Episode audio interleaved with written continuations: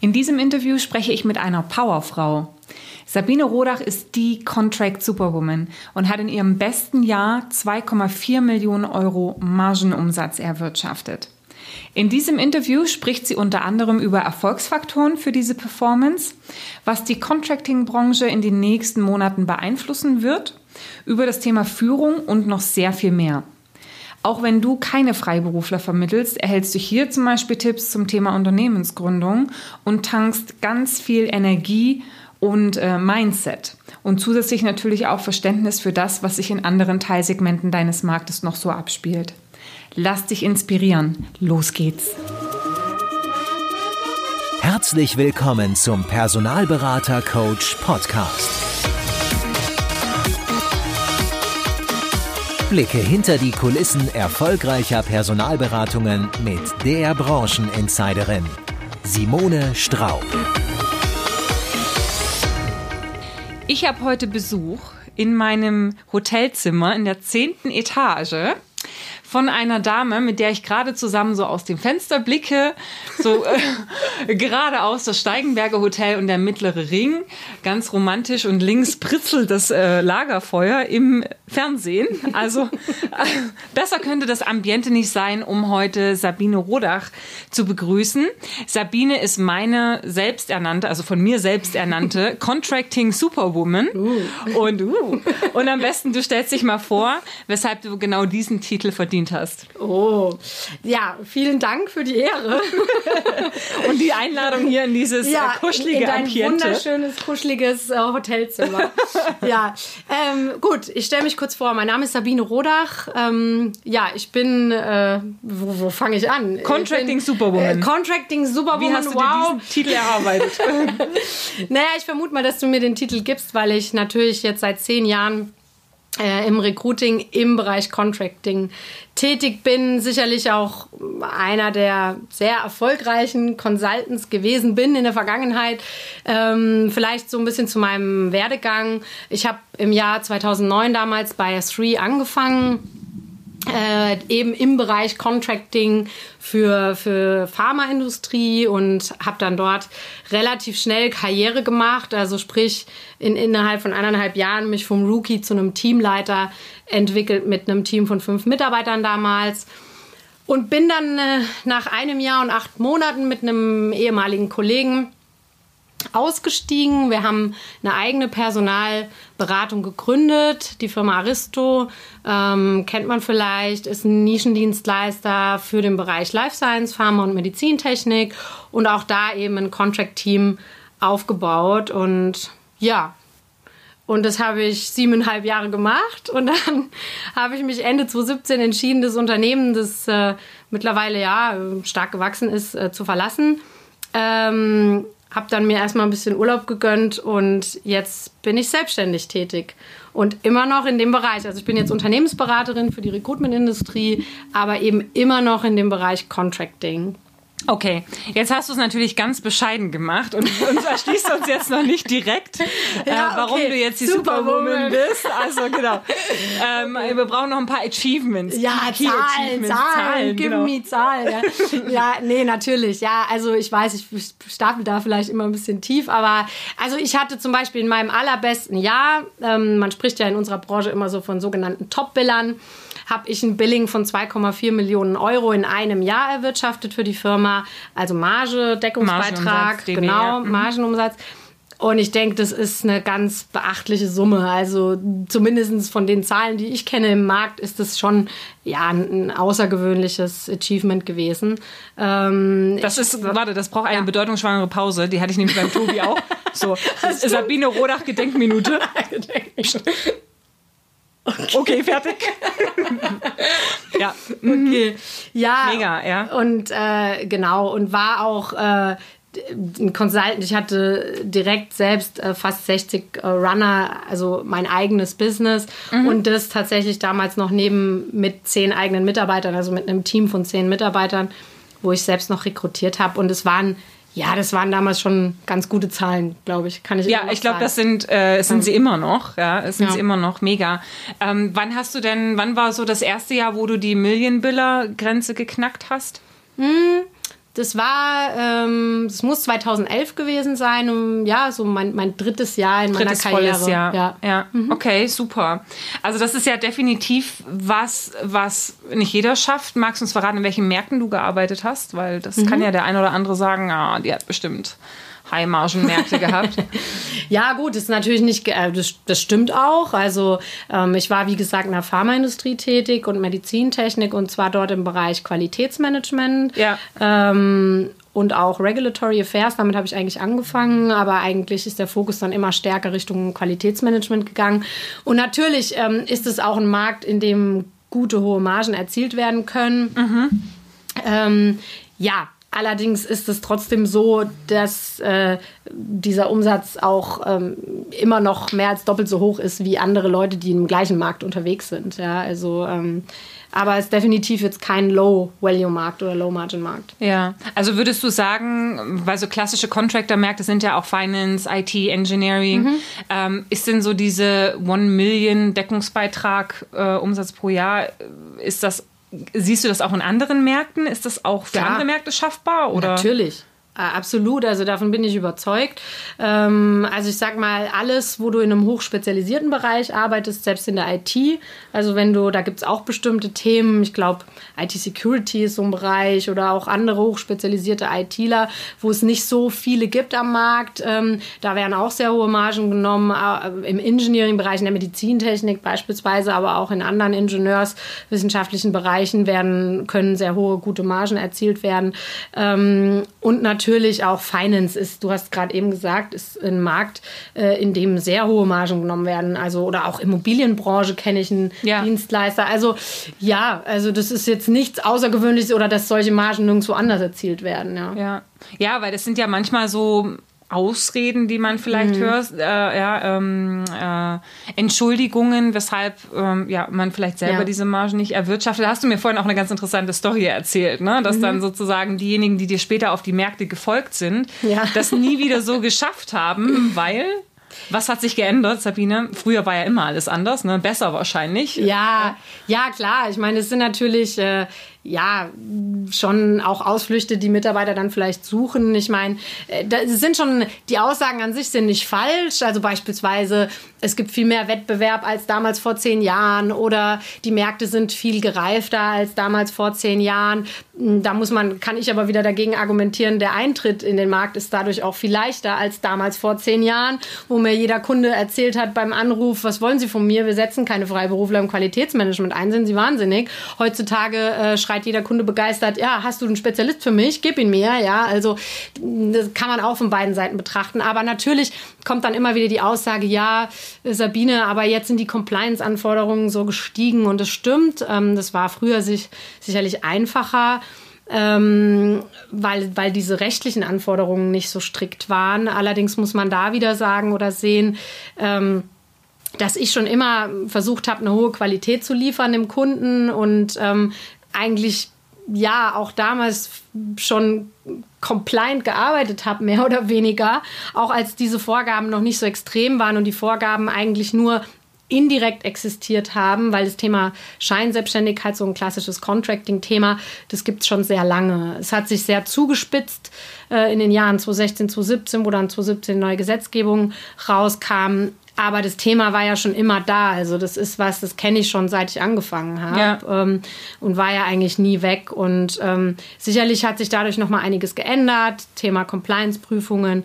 Aber ich glaube, man kann immer noch ähm, oder vielleicht sogar noch viel mehr ähm, Umsatz in dem Markt erwirtschaften. Also ich habe eigentlich auch immer versucht in der Vergangenheit meine Mitarbeiter anzustacheln, mich da zu überholen weil ich hätte es eigentlich ziemlich cool gefunden, weil ich habe immer gesagt, Mensch, wenn ich mir vorstelle, ich habe das gemacht mit einem Team von zehn Mitarbeitern, wie könnte das sein für jemand, der vielleicht ähm, kein Team hat? Ähm, und äh, sich nur auf seine Performance konzentriert, da müsste doch noch viel mehr gehen. Also das mhm. war auch immer so ein Zweifel, den ich noch im Hinterkopf hatte, wo ich dachte, Mensch, wenn ich noch mal leben könnte, vielleicht würde ich es dann mal ohne Team machen und gucken, ja. gucken ob, was, möglich ob, ist. was noch möglich ist. Ja, klar. Ja. Ja. Was hast du dann, wenn du sagst, ähm, du wolltest eigentlich auch innerhalb deines Teams die Mitarbeiter dazu bringen, dich gegebenenfalls auch zu überholen?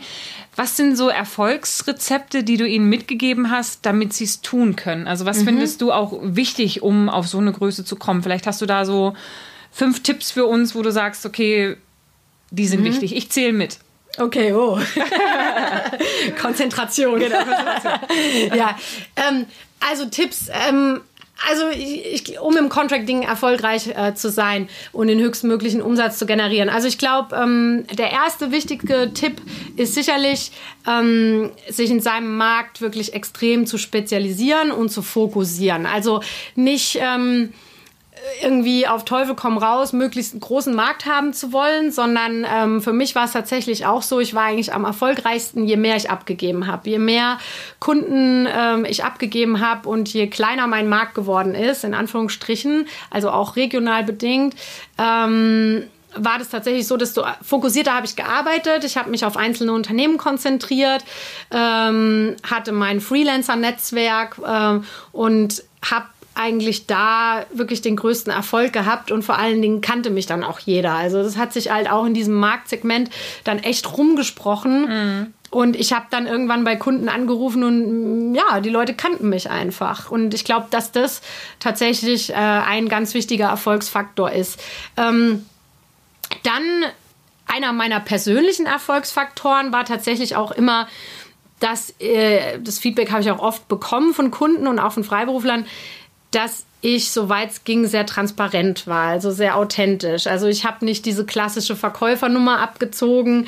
Ähm, ich sag's jetzt mal ganz ja. platt, äh, irgendein Bullshit zu erzählen, sondern ich habe auch Kunden manchmal klipp und klar gesagt, nein, das mache ich nicht, weil ähm, zu dem Budget arbeite ich nicht. Äh, beispielsweise, weil ähm, den Freiberufler, äh, den ich einkaufe, der kostet mich das und das. Dann kann ich nur noch so und so viel Marge ziehen. Also ich war da relativ transparent, soweit es ginge. Natürlich hat man als Verkäufer, lässt man sich nie ganz in die Karten blicken, aber ähm, ich war schon immer offen gesagt, wenn mich ein Kunde gefragt hat, ja, Frau Roda, was nehmen Sie denn da an Margen? Habe ich das schon offen gesagt. Ich habe gesagt, also ich möchte schon meine 25 bis 30 Prozent erzielen, weil das ist eigentlich marktüblich. Ähm, wir sind jetzt auch kein, also wir sind ein spezialisierter, qualitativ hochwertiger Dienstleister und ähm, das ist absolut fair, ja. Und äh, also ich sag mal, sich da selber treu zu bleiben und auch für sich selber einzustehen. Also praktisch für die eigene Qualität, die man liefert und dass das eben auch einfach Geld kostet. Mhm. Mhm. Ähm, und sich nicht irgendwie zu verstecken oder in Ausreden zu flüchten oder versuchen, so eine Verkäufernummer, nenne ich es jetzt mal, abzuziehen und irgendeinen Mist zu erzählen. Und eigentlich ist es ganz anders. Also für mich persönlich ähm, war das ein Erfolgsfaktor, weil ich das Gefühl hatte, oder nicht nur das Gefühl, auch das Feedback bekommen habe, dass ich da eine echt gute Credibility im Markt auch einfach hatte. Ja. Mhm. So, was noch? Wie viele haben wir denn schon? Zwei. Zwei, oh Gott. Oh. Und, und ich quatsch hier und quatsch. ähm, das kann was werden. Ähm, so, was noch? Ähm, ja, ganz wichtig. Also auch wenn es viele vielleicht nicht hören wollen, aber Aktivität. Also es ist tatsächlich so Quantität. Ich möchte es einfach mal laut sagen, weil mit Qualität alleine verdient man kein Geld. Natürlich ist mir Qualität wichtig. Also ich war eigentlich auch immer diejenige, die die Qualitätsflagge sehr hoch geschwenkt hat. Aber Quantität ist, es ist ein Vertriebsjob. Ähm, und nur wer viel reinschüttet, kann im Endeffekt auch ernten. Ja, also ähm, dieser Trend heutzutage KPIs immer weiter runterzufahren und KPIs als was Böses anzusehen und so. Das habe ich persönlich nie so wirklich verstehen und nachvollziehen können. Für mich war eigentlich, ähm, und ich glaube, damals war, also als ich angefangen habe vor zehn Jahren, war das noch ganz anders mit KPI-Druck und da gab es auch noch ganz andere Zahlen. Aber für mich war das wirklich eigentlich nie ein Problem. Also ich habe das auch nie drüber diskutiert, weil mir einfach klar war, dass ähm, dass man gerade am Anfang in den ersten zwei, drei Jahren einfach wahnsinnig viel reinstecken muss, um sich einen Markt auch aufzubauen. Und was würdest du da, was sind so konkrete KPIs, die du damals auch deinen Rookies mitgegeben hast, gerade im Anfang? Also ich habe schon, wir hatten damals wirklich Zahlen, zum Beispiel neue Manager 100 bis 150 pro Monat anzulegen, ja, mhm. Kandidaten eigentlich genauso viele, ähm, Freiberufler, weil man im Contracting ja wirklich auf beiden Seiten Kalterquise betreibt, also mhm. sprich ähm, sein Freelancer-Netzwerk ausbaut und auch Kunden. Ähm, und es waren schon viele Sendouts, also oh, lass mich mal überlegen, wie viele Sendouts waren es denn damals? Also ich hatte bestimmt am Tag 10 Sendouts, wenn du das mal hochrechnest. Aber das Monat, hast du dann auch später, später gehabt äh, noch, wo du sozusagen schon deinen Markt gesettelt hattest? Nein? Nee. nein, nein, nein. Nee. Nein, also das Aber war am Anfang um die 10 Am Sendouts. Anfang. Am Tag waren, hast du gesagt. Ja, Also es ist einfach ein Profil. Ein Sendout ist ein Profil, was zu einem Unternehmen geht. Das ist ein Sendout. Und wenn du zu einem dieses, Manager. Zu Ja. einem Manager, genau. Ja, und wenn genau. du dieses Profil, dasselbe Profil an den zweiten schickst, waren es dann zwei Sendouts, ne? Oder Korrekt. Ist es, ja, genau. Korrekt. Ja. Ja, ich habe damals schon, ähm, ich habe nie so viel von diesem Ma Mailshot-Thema gehalten, Mhm. also von diesen Massen-E-Mails, ja. ähm, sondern habe immer mit gezielten Sendouts gearbeitet und da halt dann aber wirklich mit so einer Zahl, so um die 200 Sendouts im Monat. Das Ja. war das und das war aber wirklich sehr gezielt und die habe ich auch natürlich dorthin geschickt, oft zu Kunden, mit denen ich schon mal telefoniert hatte, wo ich im Gespräch schon mal ähm, erfragt hatte, was könnte denn für sie mal in der Zukunft interessant werden, weil im Contracting ist es ja so, man, man, man baut sich erstmal die Beziehungen auf. Der Kunde hat in den seltensten Fällen, das ist ja wie ein Sechser im Lotto, dass man dort anruft und der sagt, gut, dass Sie anrufen, ich suche gerade einen Freelancer, ja. Also Ja. das ist ja eher nicht der Fall, sondern das klappt vielleicht beim dritten, vierten Anruf oder im Idealfall ist es so, dass man sich schon so ein Name bei dem Kunde aufgebaut hat durch die Anrufe, dass er einen dann selber anruft, wenn, Ja. er, mal, wenn er dann mal sucht. Ja. Ja, okay, ja, gut, diese drei, vier Mal, die müssen halt auch erstmal erreicht werden. Normalerweise sagt man ja fünf bis sieben Mal, ne? Aber Richtig. Ja, dass sich dann derjenige Ist auch so. Ja. Also ist auch immer noch so gültig. Also dreimal Ja. ist schon gut. ja. ja, also, genau, noch zwei. Ach Gott, okay. So, lass mich mal nachdenken. Was noch? Was ähm, bringt noch einen sehr guten Erfolg? Also Spezialisierungen haben wir. Wir haben das Thema Transparenz ja, gegenüber Kunden und Kandidaten, das Thema Aktivität. Oh, ja, nenn es nicht nur Transparenz, nenn es Authentizität, weil es ist tatsächlich, das ist so was ganz Individuelles, da hat auch jeder dann seinen eigenen Stil, aber halt nicht wie so ein Staubsaugerverkäufer rüberzukommen. Ne? Also, Ja, sondern- so Plattitüden, einfach so Ja, und- Phrasen dreschen. Hm. Genau, und auch mal Ja. Nein sagen können. Ja. Dann, genau. Genau, vielleicht können wir es von dieser äh, Mikroebene, also der einzelne Recruiter, ähm, auf eine höhere Ebene ziehen, weil du hast ja jetzt auch dich selbstständig gemacht zum Thema Organisations- und Strategieberatung. Mhm. Ja, und dein Herzensthema ist ja nach wie vor auch das Contracting. Ja? Absolut, ja. Was würdest du denn sagen, wenn man sich so auf unternehmerischer Ebene bewegt? Wo verlieren da Unternehmen oft noch ihre PS? Wo lassen sie PS auf der Straße organisatorisch, wo sie einfach aus dem ganzen Contracting-Thema vielleicht auch mehr rausholen können?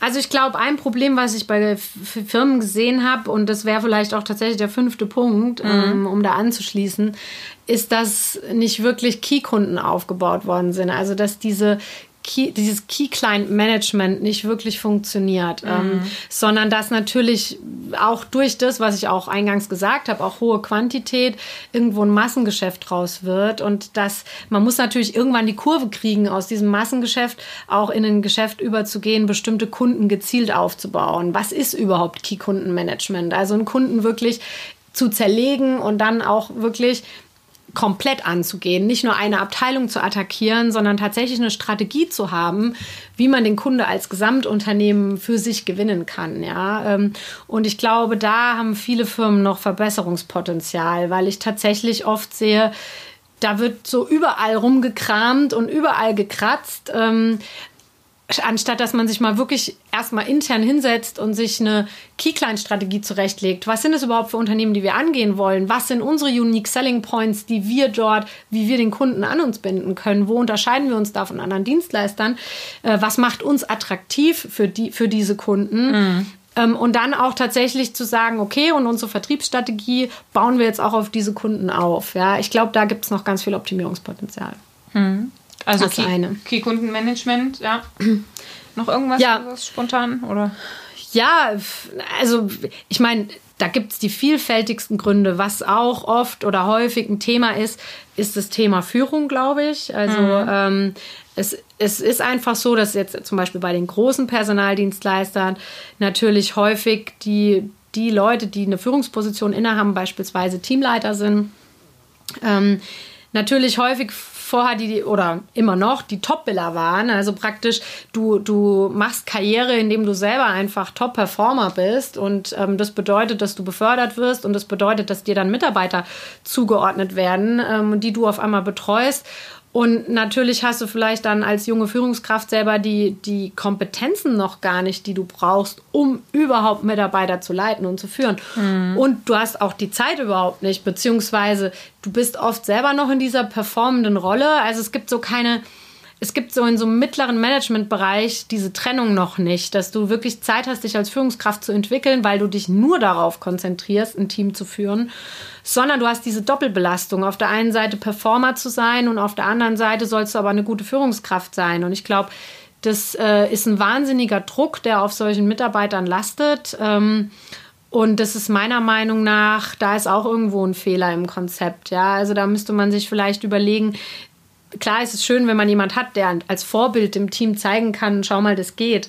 Aber vielleicht muss man dann wirklich, wenn es dann in eine teamleitende Funktion geht, den Absprung einfach schaffen, zu sagen, okay, die Person hat jetzt eine teamleitende Funktion und performt nicht mehr oder kriegt auch den Druck nicht mehr performen zu müssen. Ja, also in, hm. in, in, dem, in dem Maße wie vorher. Ne? Oder, also ich bin ein Freund davon, äh, entweder ganz oder gar nicht zu machen. Wirklich zu sagen, so, ähm, und das kann ich an meiner eigenen, an meinem eigenen Werdegang kann ich es eigentlich super erklären. Ähm, ich glaube wirklich, also wenn ich es über mich selber sagen kann, ich war eine miserable Chefin, als ich selber noch rekrutiert habe. Also ich meine, ich habe es vorher kurz angesprochen. Ich hatte selber ein riesengroßes eigenes äh, Contractor-Business in einem 360-Grad-Modell plus zehn eigene Mitarbeiter. Was glaubst du, wie ich die geführt habe? Also ich kann ja das, da, also je nachdem, wer da jetzt heute zuhört, aber wenn da ein paar ehemalige Mitarbeiter dabei sind, werden die sicherlich lachen und schmunzeln und mir recht geben. Also ich stand da wirklich manchmal wieder General mit meinem Headset auf dem Kopf, ja, im Großraumbüro, so kannst du es dir vorstellen und habe da über den Tisch gebrüllt ja, und irgendwelche Ansagen gemacht und habe dann natürlich selber wieder telefoniert und ja. ähm, es war auf der einen Seite eine ganz besondere Stimmung und eine ganz besondere Atmosphäre, weil ich glaube, ich konnte einfach auch vorleben, ähm, wie das ist. Äh, und mein eigener Erfolg hat bestimmt auch viele Mitarbeiter inspiriert. Aber ich hatte auch ganz wenig Zeit, wirklich mich mit den Leuten hinzusetzen, wirklich mal das Business mit dem einzelnen Mitarbeiter zu analysieren, wo hat er Verbesserungspotenzial, wo kann ich ihn unterstützen, ähm, wirklich Coachings zu machen. Das kam für mich alles erst, als ich meine aktive Recruiting-Karriere an den Nagel gehängt habe, habe mein Business komplett übergeben und habe gesagt, jetzt konzentriere ich mich wirklich nur noch auf interne Aufgaben. Ich habe damals dann die Geschäftsführung übernommen und war aber also Geschäftsführung klingt jetzt so, als wäre ich da meilenweit weg gewesen. Nein, ja. also eigentlich habe ich dann wirklich erst Zeit gehabt, mein Team richtig zu führen, für die Mitarbeiter da zu sein, Mitarbeitergespräche zu machen, individuelle Coachings zu machen, ähm, mich hinzusetzen, mir auch selber mal intensiv Gedanken zu machen, was sind denn Trends am Markt, wo müssen wir uns weiterentwickeln, mir über die Strategie Gedanken zu machen, mich dann wieder mit dem Team hinzusetzen, das zu diskutieren. Diese Zeit hätte ich vorher als Recruiter gar nicht gehabt. Also mhm. ich glaube, das ist auch so was, was ich in der Branche oft sehe, dass das so eine Zerreißprobe ist für viele. Ja gut, das muss man natürlich auch erstmal schaffen, ne, dass man dann sagen kann, okay, man nimmt die Teamleiter off-Billing. Ne, mhm. ähm, ja, klar. Um, um dann, weil die sind ja meist eben auch gute Umsatzträger, weil sie eben über Jahre hinweg das Business aufgebaut haben. Ne, und dann schaffen sie sich natürlich durch diese, ich habe ein Netzwerk, die Akquise fällt mir einfacher, schaffen sie sich ein bisschen was an Raum, mhm. um, um Teamleitung zu machen. Aber es ist natürlich immer dieses ähm, Spagat, ja.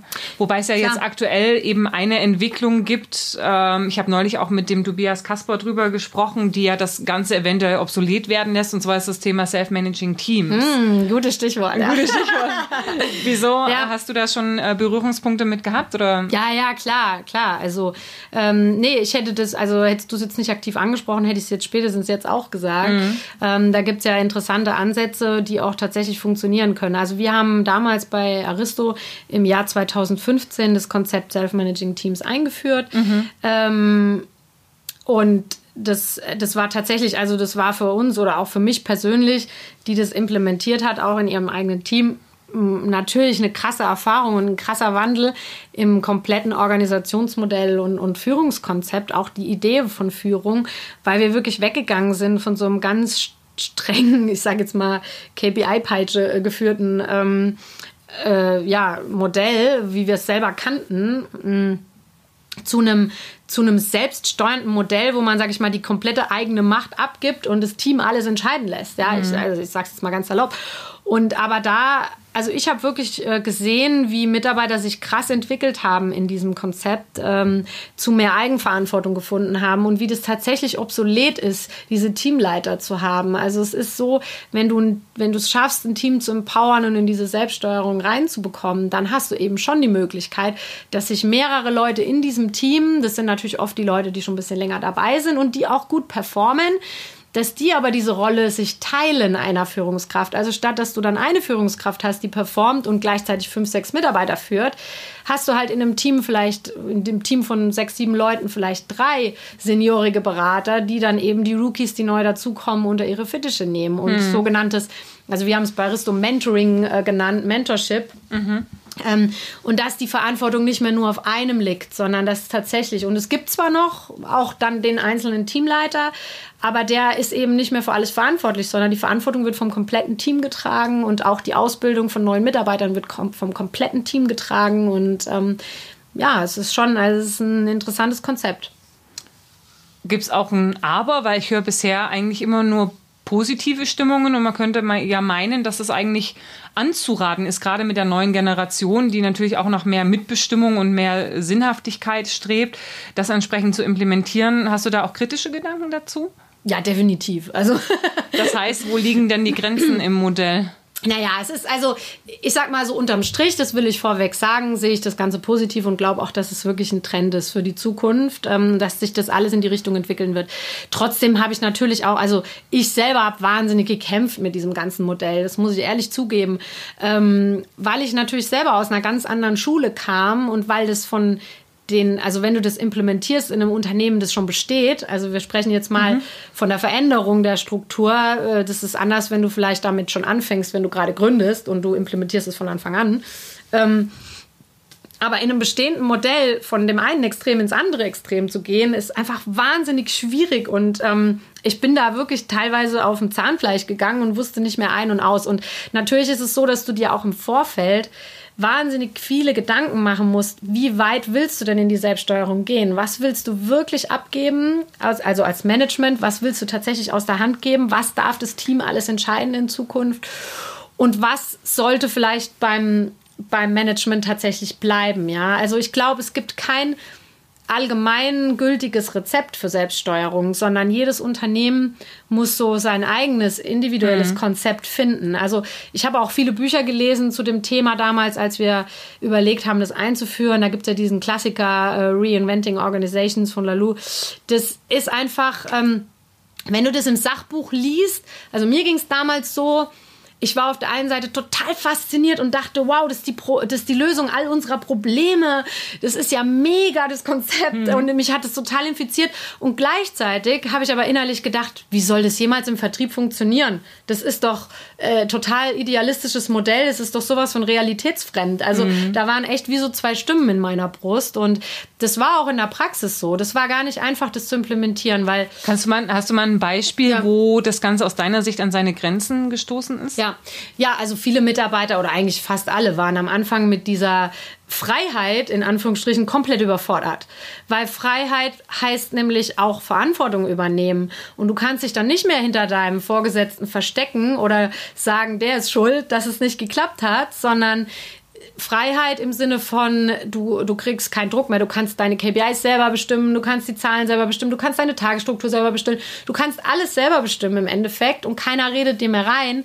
Das heißt aber auch, dass du dann am Schluss die Verantwortung übernehmen musst, wenn die Zahlen nicht stimmen am Ende vom Tag, ja. Mhm. Und kannst halt nicht mehr sagen, ja, pff, mein Teamleiter hat mir die Zahlen gegeben. Ne? Also als einfaches Beispiel jetzt. Ne? Und so natürlich mit allen Entscheidungen, weil das ist ja sehr weitreichend. Also wir sind tatsächlich damals so weit gegangen, das Konzept wirklich vollumfänglich zu implementieren. Also beispielsweise auch das Thema Einstellung von Mitarbeitern in die Hände vom Team zu geben oder das Thema Kündigung vom Mitarbeiter in das Thema in, das, in die Hände vom Team zu geben.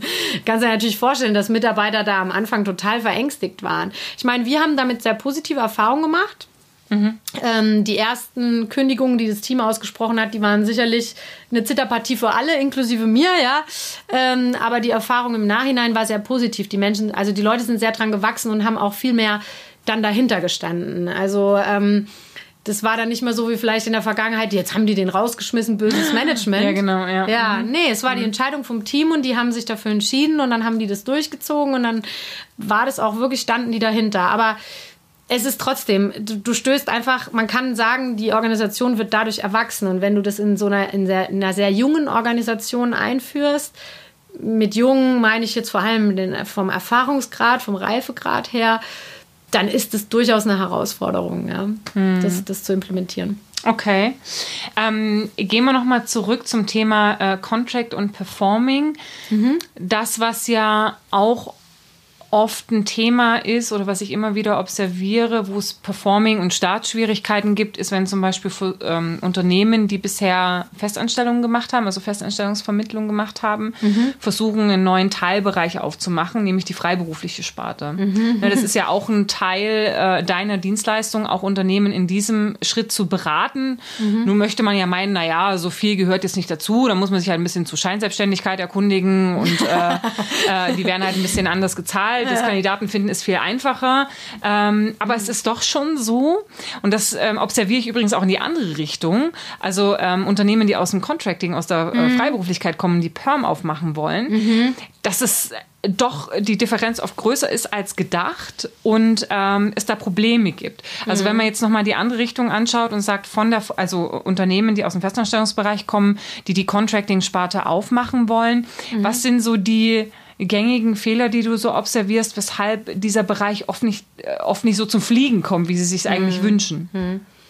Na gut, also wenn es jetzt ein reiner Perm-Dienstleister ist, der noch nie Contract vorher gemacht hat und der will jetzt aus eigenen Stücken äh, das aufbauen, dann ist das eigentlich schon von vornherein zum Scheitern verurteilt. Also du brauchst tatsächlich eigentlich ja, Ja, weil es ja eigentlich, also die Denke dahinter Ja. ist ja oft, ne, ähm, ja, ähm, zum Beispiel ein IT-Dienstleister, die bisher ähm, IT-Festanstellungen vermittelt haben, die sagen, Mensch, wir haben es regelmäßig, dass in unseren Fachbereichen die Ansprechpartner auch fragen, hey, macht ihr Contracting? Und dann ist es doch ein, ein, ein einfach gefangener Lied. Genau, den geben wir rüber, das läuft so von Ja. sich. Na, nein, ist das nicht. Nein, Nein, okay. also in meinen Augen, ich meine, ich spreche jetzt hier ganz subjektiv in meiner Ja, ja. Meinung, aber auch das, was ich gesehen habe, nein, also das ist äh, definitiv von vornherein zum Scheitern verurteilt, wenn man da so rangeht an das Thema. Also Okay. meiner Meinung nach, wenn man als Perm-Dienstleistungsunternehmen keine Erfahrung mit Contract hat, darf man sowas nicht implementieren ohne einen Business Coach. Und das sage ich jetzt, also einem erfahrenen Business Coach an der Seite, der aus dem Contracting kommt. Und das sage ich jetzt nicht nur, um hier Eigenwerbung zu machen, ähm, sondern tatsächlich, weil es ein komplett anderes Business ist. Also es ist zwar alles Personaldienstleistung, aber die Prozesse, die Prozesskontrolle im Contracting sind einfach anders als im Perm-Bereich. Und es ist einfach, und du hast allein schon die, dieses Akquise-Thema. Ich weiß, da werden jetzt Perm-Dienstleister aufstöhnen und mir widersprechen, weil das ist immer die Diskussion zwischen Contract und Perm. Aber ich wage wirklich zu behaupten, dass das Thema Kaltakquise im Contracting ein anderes Thema ist als im Bereich Perm. Weil es ist einfach so, die Firmen schreiben ihre Freelance-Projekte nicht aus. Die Firmen schreiben aber ihre Festanstellungen aus. Ja? Und die Firmen suchen auch alle. Wir sind hier in Deutschland, ähm, wir sind in den hochspezialisierten Bereichen alle in einem Fachkräftemangel. Ähm, und eigentlich kannst du jede Firma anrufen, wenn du in einem hochspezialisierten Segment rekrutierst. Die suchen alle festangestellte Mitarbeiter. Die schmeißen dir die Jobs hinterher. Also an Jobs mangelt es dir eigentlich nicht, die du zu besetzen hast. Ich glaube, da hast du viel eher dieses Kandidatenthema, Fokus, Fokus auf Kandidatenseite. Und im Contracting hast du einfach das Problem, du musst dir erstmal die Projekte holen, ja. Ähm, natürlich gibt es da ganz viele gute Argumente. Gerade auch der Fachkräftemangel ist ein gutes Argument, einem Kunde zu sagen, ja, äh, äh, nimm doch einen Freiberufler. Dann muss man aber wieder aufpassen, da hat man die rechtlichen Themen. Der kann eben nicht einfach für Stellen, die er in einer Festanstellung zu vergeben hat, eins zu eins einen Contractor einsetzen. Da hast du sofort das Thema Scheinselbstständigkeit Ja. an der Backe. Also du musst eigentlich... Ähm, Du kannst den Kunden höchstens sagen, ja, welche Sachen könnten sie denn als Projekte irgendwo definieren? Ähm, das sind aber immer nur einzelne Tätigkeiten, einzelne Tasks. Ähm, und so dieses klassische Projektgeschäft, ähm, deckt eben so, ein, so, eine, so eine Festanstellung, wenn er da Vakanzen hat, auch nicht ab. Das heißt, du hast einfach diese Akquise-Seite auf Contract, wo du bei den Kunden diese Projekte akquirieren musst und wie wir gerade vorhin schon gesagt haben, erstmal vielleicht siebenmal mit dem Kunde telefonierst, ein ganzes Jahr lang mit dem im Gespräch bist, bis der das erste Mal zu dir sagt, ja, jetzt suche ich tatsächlich mal einen Freiberufler ne? oder habe einen befristeten Bedarf. Ja? Also das heißt, da hast du wahnsinnig, du steckst wahnsinnig viel Zeit in diese Akquisetätigkeit, um überhaupt diese Jobs zu ziehen, die du brauchst, um dann wieder Freelancer zu akquirieren, weil da ist genau dasselbe Problem, wenn du in einem hochspezialisierten Segment unterwegs bist. Die Leute sind ausgelastet. Also selbst im Freelancer-Bereich existiert schon ein Fachkräftemangel. Ähm, die guten Leute sind einfach ausgelastet. Und wenn du dann ein Projekt bekommst von einem Kunde, wo der sagt, Mensch, wir suchen jetzt hier für drei Monate, für vier Tage die Woche jemand, der am besten noch vor Ort in unserem Projekt unterstützt. Äh, ja, also das ist so gut wie unmöglich. Ne? Also mhm. je nach Skill natürlich, ja. Mhm. Aber ähm, und deswegen sind, kommen da ganz andere Herausforderungen auf, auf die Firmen zu. Und du hast jetzt vorher schon so gesagt, ja, so ein bisschen über Scheinselbstständigkeit informieren, da musste ich lachen.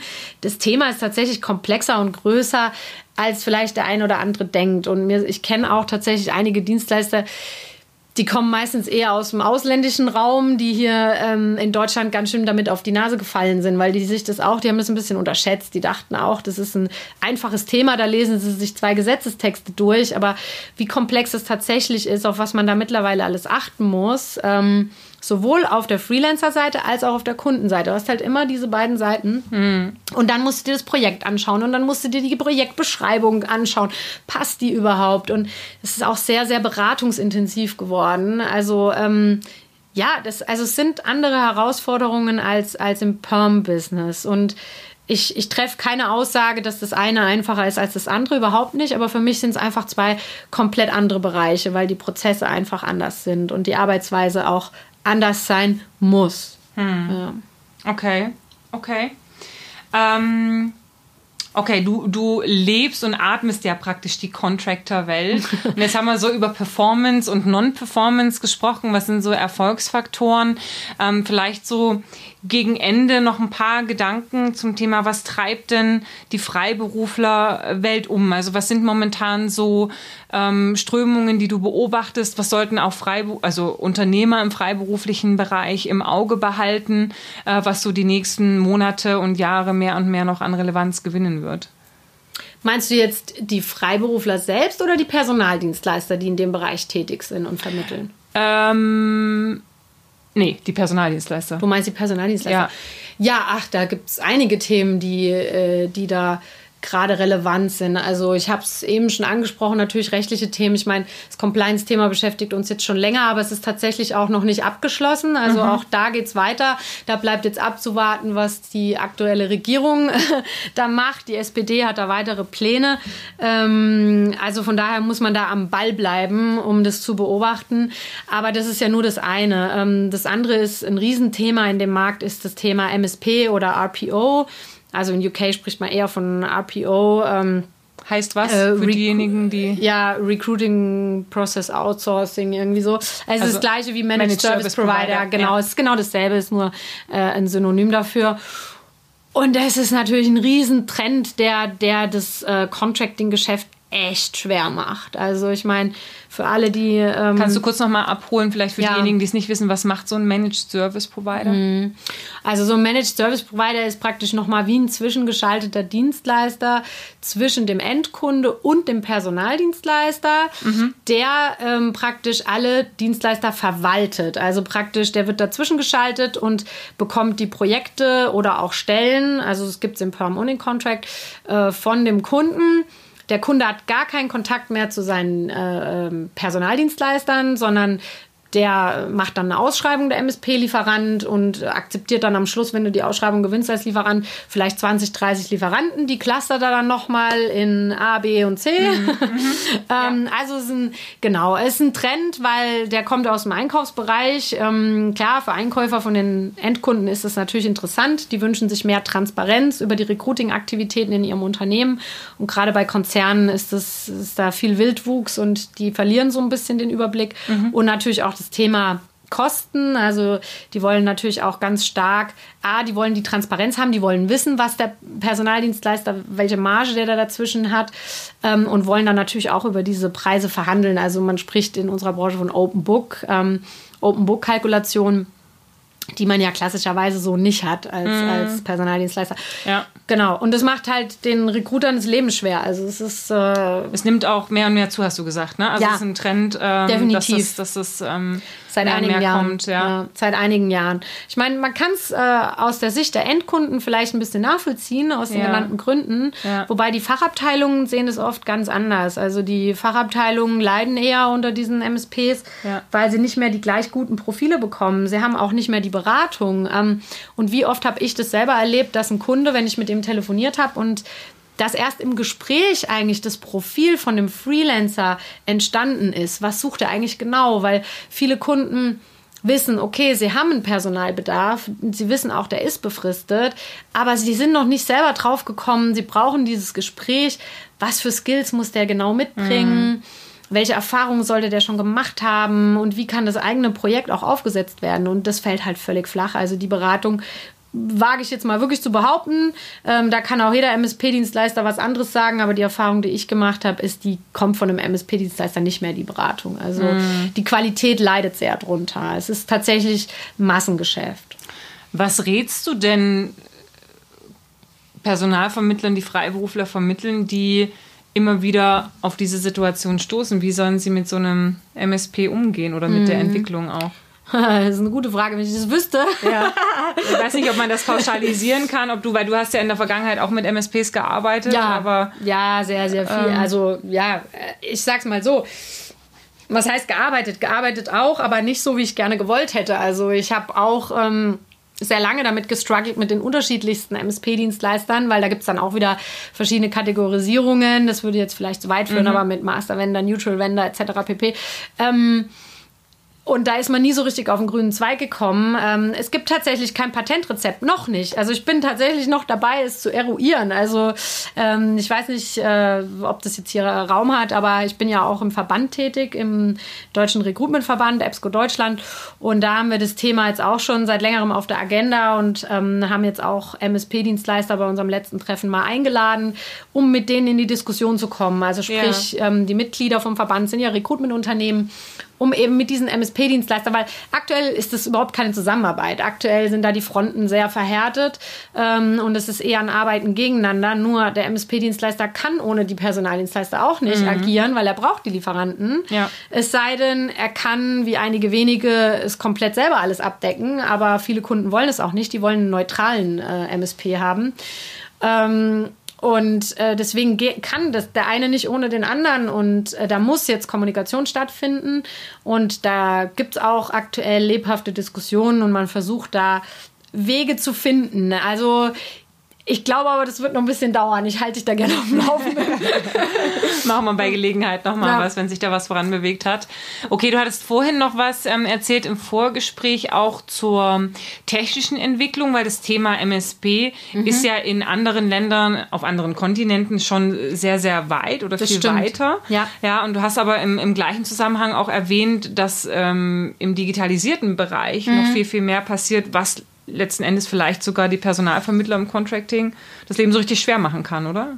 Ja, definitiv. Also ich meine, es ist ja kein Geheimnis, dass äh, wir hier in Deutschland oder überhaupt in Europa, im, was das Thema Digitalisierung betrifft, äh, ähm, hin, hinten an sind im weltweiten Vergleich, wenn man es jetzt mit USA oder Asien vergleicht, ja.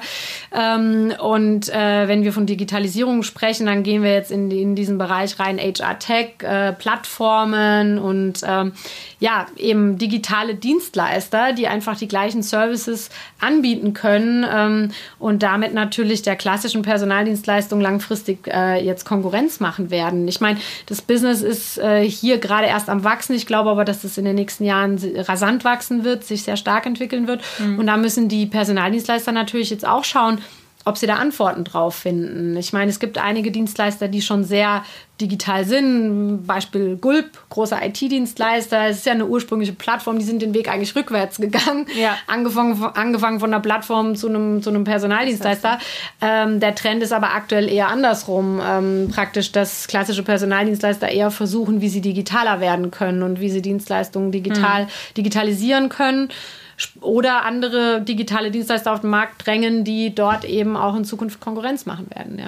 Hast du da ein konkretes Beispiel, was zum Beispiel ein Tool ist, wo du sagst, das ist jetzt in USA oder in UK wird das schon sehr, sehr viel genutzt? Ähm, das das könnte sozusagen da Konkurrenz machen, dem Personalvermittler?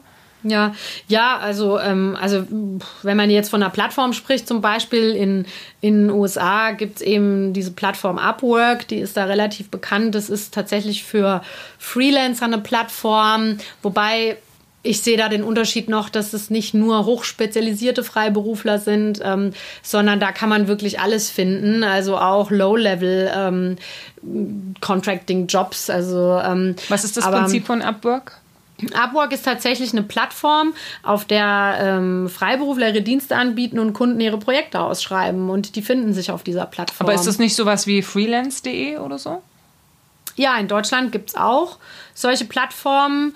Ähm, nur das Modell in, in den USA funktioniert anders. Also es ist tatsächlich ein reiner Vermittler. Also Upwork in den USA vermittelt. Also macht auch, vermittelt auch die Verträge, nimmt auch eine Gebühr dafür. Ähm, so ein Modell gibt es, glaube ich, in Deutschland noch nicht eins zu eins. Also, mhm. ja.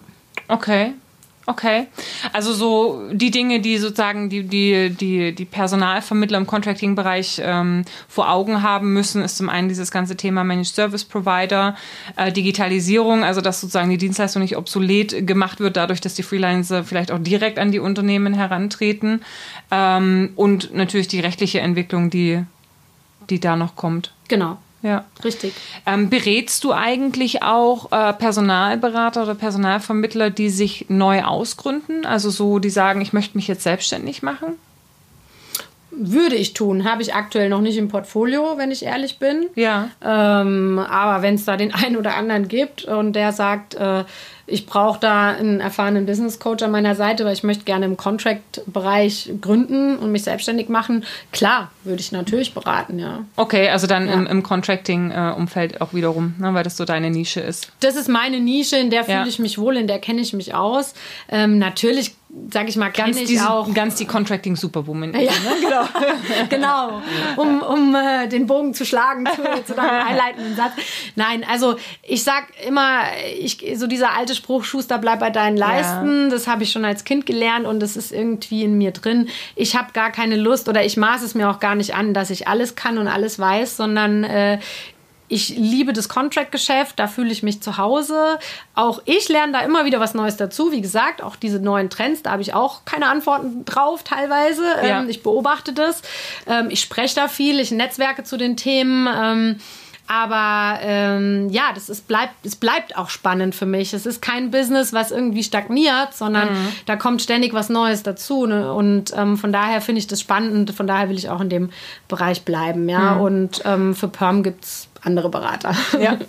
Du hast ja ähm, selber damals mit Aristo im Prinzip ja die Gründung mit initiiert oder warst von der ersten Minute ja. an mit dabei und hast in deinem Netzwerk ja auch passiv einige Gründungen begleitet. Was würdest du sagen, was ist so deine Empfehlung für Unternehmer im Bereich Personalvermittlung, die neu ausgründen wollen, worauf sollen die achten? Also es muss ja, es kann ja gern auch übergreifend sein, einfach so, wenn man als Unternehmer in den Markt gehen möchte. Was würdest du sagen, vielleicht auch aus den Lesson Learned, die ihr gelernt habt, was sind so Sachen, auf die gerade zu Beginn vielleicht so zu achten sind? Mhm. Das ist eine sehr gute Frage. Ähm, ja, kurz überlegen. Also gut, ich meine, du brauchst natürlich meiner Meinung nach wirklich eine klare Vision, wenn du ausgründest und musst auch wissen, in welchem Bereich du gründen willst. Für uns war damals klar, wir gehen in eine Nische und es hat sich für uns damals auch wirklich ausgezahlt. Also mhm. da komme ich wieder auf das Thema Spezialisierung, ist jetzt schon eine alte Leier in meinem Gespräch hier, aber ähm, ich kann es eigentlich immer nur wieder sagen. Ich würde mit einem möglichst kleinen Bereich anfangen, mhm. ähm, mit einem starken Fokus und mit auch einer Idee. Und ich brauche auch im Vorfeld eine Marktanalyse. Lohnt sich das noch, in den Markt einzusteigen? Wie reif ist der Markt schon? Ähm, äh, wie viele tummeln sich da schon? Wie viele erfolgreiche Dienstleister gibt es da schon? Also ich sag, sag mal, eine Marktanalyse ist für mich selbstverständlich. Vielleicht auch das Thema, wirklich einen Businessplan zu schreiben, weil ich bin immer wieder erschrocken, wenn ich mitkriege, äh, im Gespräch, wie viele Leute sich selbstständig gemacht haben in der Branche und haben nie einen Businessplan geschrieben. Ich finde, damit fängt es eigentlich an, dass man sich mal hinsetzt, sich Gedanken macht, wer soll eigentlich meine Zielgruppe sein, dass man mal eine vernünftige Marktanalyse macht, dass man die Idee einfach mal runterschreibt, was will man eigentlich auch anbieten mhm. und dass man dann auch wirklich, also der wichtigste Teil eigentlich fast von einem Businessplan, eine, eine ausführliche Finanzplanung macht. Also ich glaube, da stolpern auch viele Ähm, Gerade jetzt, du hast ja gesagt, auch im Bereich Contracting, äh, das ist schon Wahnsinn, äh, was man da überhaupt erstmal an Cashflow braucht, um, mhm. das, um das Business ins Laufen zu kriegen, weil man darf nicht vergessen, wenn man als Personaldienstleister, sag ich mal, zwischengeschaltet ist und mit großen Unternehmen zusammenarbeitet, äh, dann hat man oft Zahlungsziele äh, ja. von 60 Tagen. Ja. Mittlerweile sind Konzerne bei 90 Tagen angelangt. Ja, der Freelancer, den du vermittelst, der will aber spätestens in 30 Tagen bezahlt werden. Das heißt, du hast unter Umständen dem Typ schon drei Rechnungen überwiesen und vom Kunden erst eine bekommen.